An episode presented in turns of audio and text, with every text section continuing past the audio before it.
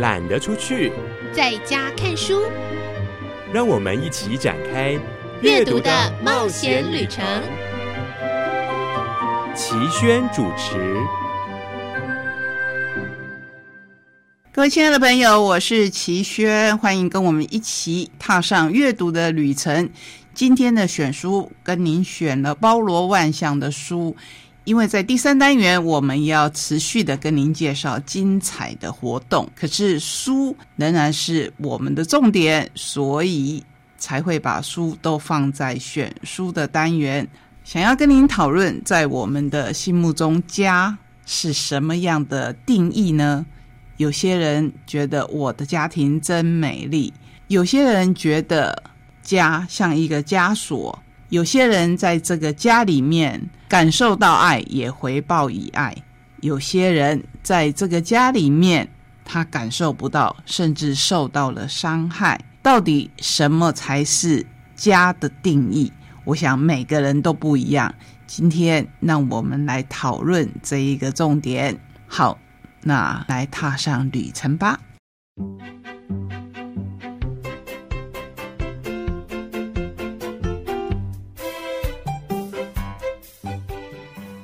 打开故事书，听我说故事。欢迎进入今天的节目，我是小青姐姐。今天又到了我们好书推荐的单元喽。今天要推荐的这本呢，是由联经所出版的《搜神故事集二：乘龙飞天的铸剑师》。而我们今天在线上很开心，我们连线邀访到了，就是这个系列故事的作者李明祖，明祖老师，老师你好。你好，小青姐姐好，线上的大朋友小朋友大家好。我们听到老师的声音非常有活力哦。而这个《搜神故事集》呢，已经来到系列第二集了。这一次呢是成龙飞天的铸剑师。我一看到这本书，才刚看完最前面老师的这个作者序，我就觉得超精彩的。所以呢，真的要推荐给啊听到这个节目的喜欢阅读的、喜欢故事的、喜欢。中国奇幻这些传说的小朋友、大朋友们，首先呢，我们要请老师来跟我们说一下。其实您有有上一本这个《搜神故事集一》，那现在进展到了第二集。那这一次的您的一个创作的发想跟缘起是什么呢？因为看了第一集之后，都会忍不住又问我说：“老师，你的下一本呢？下一本要写什么？下一本要写什么？”跟开始在期待了。嗯，哇，我觉得读者的期待啊，是我最大的动力。嗯，那开始我在想说，因为原则上我们第一本呢是从《搜神记》这四百六十四篇，就是它有很多版本啊，不一定是四百六十四，但我我的身边所参考的版本是古书的版本是四百六十四篇。嗯，那四百六十四篇里面。第一集里面我才用了三十篇，哦，那可见后面还有很多很多丰富的内容。只是我们都知道《搜神记》它是在啊，它是在一千七百多年前，那时候大家对故事的形成并没有那么严格，也没有一定的一个一一个最粗浅的一个律一个律法。那在在那个时候用的内容，几乎我我所我们所看到的，那个你现在的不要说小朋友，很多成人是看看不下去的，不要说他们看不懂，看不下去的，嗯因为它里面都是片片段段的，就是一句话就结束了，嗯，不是里面总共才写的。啊，某一个人呐，他他他求仙呐不得，然后他后来呢做了什么事情？哎，故事就结束了。哎，对，这样的故事说实在就不是很吸引人。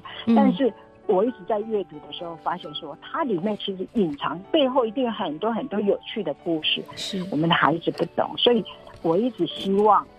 借着这样的一个刚开始第一本，我们用改写的方式，用改写的方式就吸引孩子开始喜欢中国的一些既有的一些古典故事。嗯，那这种古籍故事其实非常有趣。如果说小朋友看得懂的话，他自定觉得很有趣，不内容不输给西方的童话。对，真的，我看了也有这样的感觉，真的。对，那我觉得那个是千变万化，但是只是说写的人要怎么样去把它引出来。那我就给自己一个一一个期许，说我试试看，我能不能用这种方式来洗脑哦，不只是我们国内，我们甚至发现啊，还还有那海外的读者哎，嗯，那我好兴奋，他们是看了书之后，还开始。啊，借着那个 FB 上面，我们就开始有一些沟通，这样子，嗯，他们就很喜欢这样的故事。我就觉得这个其实很多大朋友读起来也都会很很顺，然后会一一篇一篇的会一直想看下去，因为它这里是呃一段一段的这个搜神故事集里头不同的故事嘛。那就像老师刚刚说的，真的是我在看的时候，我就一直在想，老师到底是怎么做到这样子的一个境界？就是呢，呃。这些古籍古文本来都是，呃，可能要不就是艰涩，要不就是乏味哦。就是刚刚老师提到，就单单的一个东西，但是老师把它啊演绎成一个很通俗，但又具有美学跟文学性的文字，所以看起来很顺。就是你在看的时候，你会你不会卡住，说你这个是什么意思？但是它其实里面却。把这个呃中国的这个古典的古籍里面的那个文学的美啊，还有传说的妙，都把它用通俗的方式表现出来，所以真的是大人小孩都非常看起来会非常的顺，又会非常的呃被吸引的一本好书。老师，您在创作这个过程，您就真的因为您要从像您刚刚说的，要从这样可能只有几句，然后要衍生出一个故事。这样对你在创作过程中会不会面临很多挑战呢？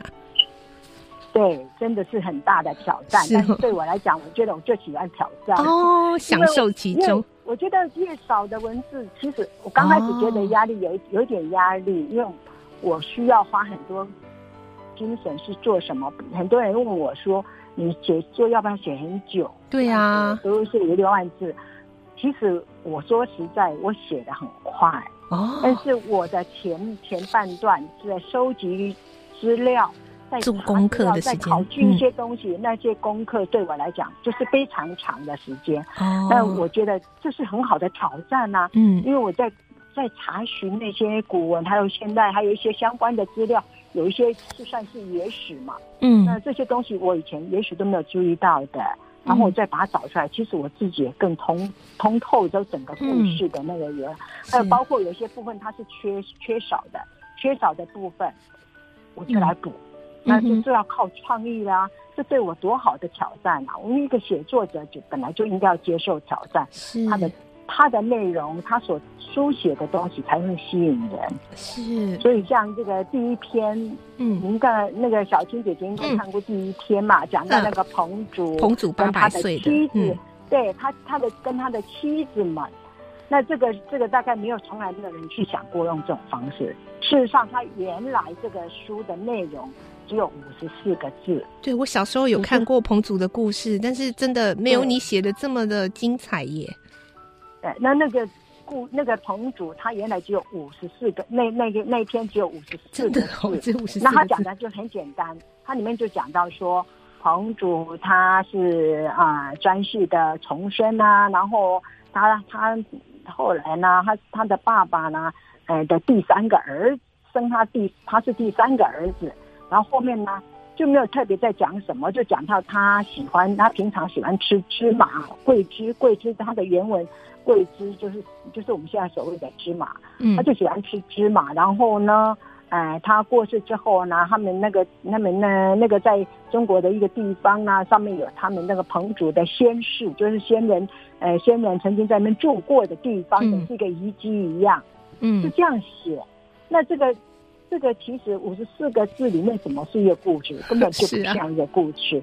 但是这个里面，我觉得很多问题是我很想知道的，他到底。为什么他别人都不能活那么久，他为什么能活那么久？嗯，然后他活了七百多岁，在我们这在《周神记》里面讲到他是七百多岁，当然我们知道民间也有很多说他是八百多岁，嗯嗯，事实上他是七百七十九岁这样子。那当然，那很多人就把他和和有话说他是八百岁这样。那这个过程里面，这么长的时间，难道他没有娶娶妻生子吗？嗯，就开始在我脑海里面开始有一些想法，就就我开始一直在问这些问题，然后有了问题我就想要去查，嗯。啊，我查了资料发现他还是有娶妻的，然后他娶了啊五六十个不同的不同的资料里面写，有人说五十几，有人说六十几这样，嗯，那。但是很特别的是，七百多年嘛，所以他没有重婚罪。然后他也有生孩子，他孩子也六七十个啊。但是后，但是后面我一直查不到，就他儿子方面。但是我把故事集中到说，这些妻他娶了这么多妻子，那么多妻子，有没有发现说他为什么他都他都那么年纪大了，为什么都不不会跟他们同时间过去，或是说早晚这样？对，今天真的非常开心，借由线上的方式呢，请到李明祖老师跟我们聊到这么多，为我们介绍的是由联经所出版的。《搜神故事集二：乘龙飞天的铸剑师》，那也非常希望这本书呢能够成为呃大朋友的珍藏，小朋友喜爱的阅读物，更是亲子共读非常好的一个媒介哦，可以开启你们很好的互动的沟通，聊聊彼此的想法，然后没有对错，没有负担，却能够有很棒的优质的亲子时间哦。我们再次谢谢李明祖老师来到我们节目中的分享，谢谢你。谢谢大朋友、小朋友，也谢谢小青姐姐。谢谢，希望大家会喜欢这一本书。是，谢谢，我们下次再见喽，拜拜。再见，拜拜。